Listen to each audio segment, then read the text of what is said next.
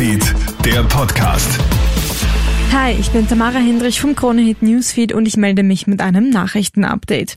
Alarmierende Meldung aus Moskau. Der russische Präsident Wladimir Putin hat die Nuklearstreitkräfte Russlands in Alarmbereitschaft versetzt.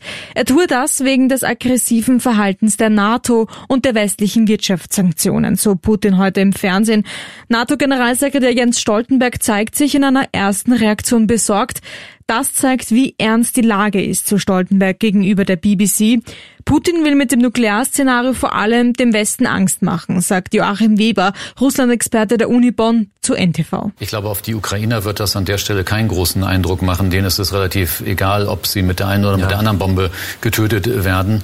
Aber er, er zielt natürlich da auf den Westen und auf alle Unterstützer der Ukraine, indem er ihnen mit diesem Nuklearszenario Angst machen will. Hofft er natürlich auch, dass die Unterstützung für die Ukraine geringer wird. Und das ist eben der zweite Aspekt, dass man also geneigt sein könnte, auch auf die Ukraine einzuwirken von westlicher Seite. Komm, äh, macht ihm Zusagen, unterschreibt ihm irgendwie etwas nicht, dass er zufrieden ist.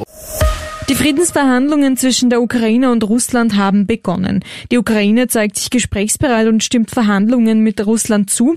Das Büro des ukrainischen Präsidenten Volodymyr Zelensky teilt heute mit, eine russische und eine ukrainische Delegation sollen sich an der ukrainischen belarussischen Grenze treffen. Aber wird es denn tatsächlich eine Lösung geben, mit der beide Parteien zufrieden sind?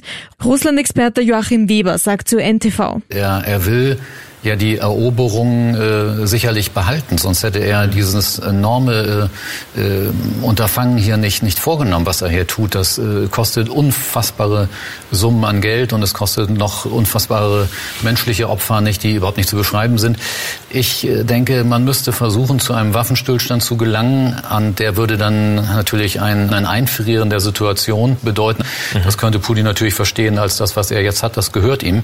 Das kann äh, natürlich nicht sein, womit sich die Ukraine auf Dauer zufrieden geben könnte. Rund 130 Österreicher befinden sich noch in der Ukraine, das gibt das Außenministerium bekannt.